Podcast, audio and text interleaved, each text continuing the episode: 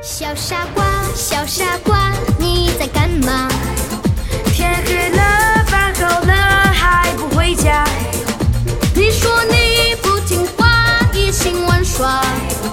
蛋炒饭，小龙虾，你想吃啥？小傻瓜，低着头，不愿说话。咿呀呀，咿呀呀，眼泛泪花。大家好，我是海洋班的袁可欣，我今年六岁。我今天给大家分享一个故事，名字叫《妈妈不在家》。一天，贝贝熊一家挤在沙发上翻看他们的家庭相册。嘿，我们小时候挺可爱的嘛！你们现在也挺可爱的呀。熊妈妈抱着它和小熊妹妹说：“妈妈，我都长大了。”小熊哥哥抗议道：“你们说表姐的小宝宝会长什么样子呢？”小熊妹妹好奇地问：“当然会长得像表姐和表姐夫啦。”熊妈妈回答：“表姐住在森林的另一头，她的第一个宝宝很快就要出生了。”熊妈妈叹了口气说。我真希望可以去陪她住几天。第一次做妈妈可不容易，我想我能帮上很多忙。我觉得这个主意不错，为什么不去呢？为什么不去？如果我走了，家里怎么办？谁来煮饭？谁来洗衣服？谁来买东西？谁来照顾这个家？当然是我熊爸爸啦！我不但可以照顾好家，我还可以轻轻松松地做好这些事。哦，真的吗？那好，我来交代你几句。就在这时，电话铃响了，是表姐夫打来的。双胞胎！听到电话里传来的这个天大的喜讯，熊妈妈惊呼了一声，放下电话。熊妈妈说：“就这么定了，我去那边帮几天忙。至于家里的事，走之前我会尽量交代好的，然后就只能靠你们自己了。”不用担心，家里有我呢，绝对没问题。不只是这样，我还会把家照顾得比任何时候都好。现在，我想先来好好的清理一下地毯。好的，爸爸，我会去拿吸尘器。不用拿了，我要用老办法把它们弄干净。我要用地毯坛子把藏在最底层的灰都赶出来。于是，熊爸爸一把抱起家里所有的地毯，出了门。啪啪啪，听到重重拍打毯子的声音，小熊们忽然想起一件很重要的事：熊妈妈离开家之前，把衣服都洗干净，挂在外面的晾衣绳上了。等一等，爸爸！他们大叫着冲出门，可是已经晚了。用吸尘器能清理得这么干净吗？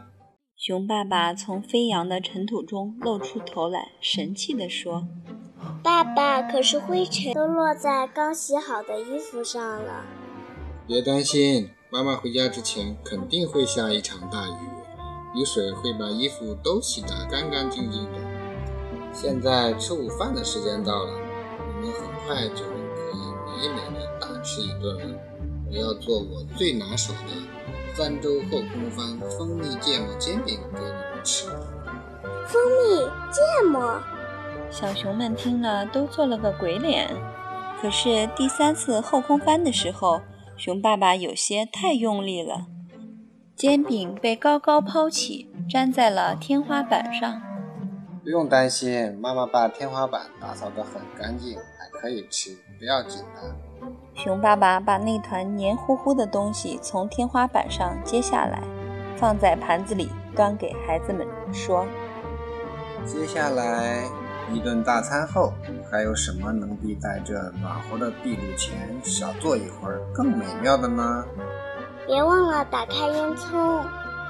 看见熊爸爸点着了火，小熊们尖叫起来，可是又太迟了，烟雾全都跑进了房间里。不用担心，熊爸爸大喊着，拿起家里最好的枕头去扑火。哎呀，枕头被烧破了，羽毛满屋子乱飞。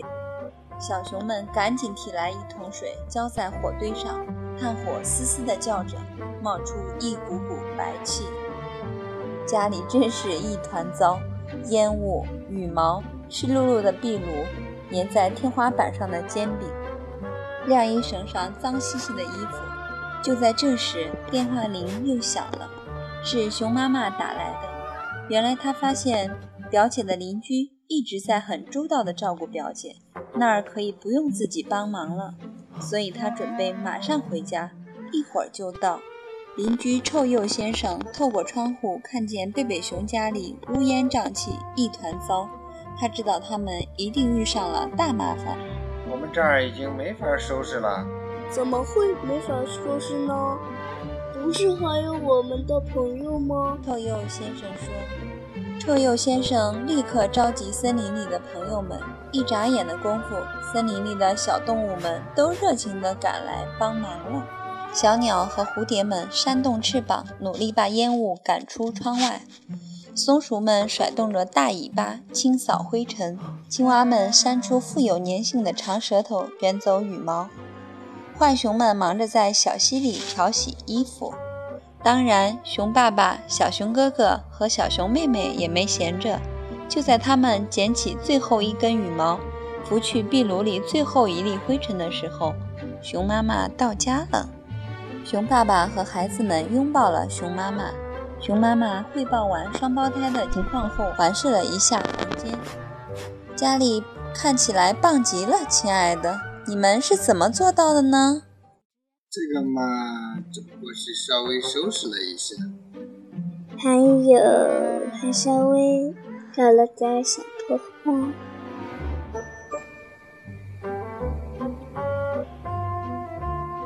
我们的故事分享完了，希望大家能够喜欢。再见。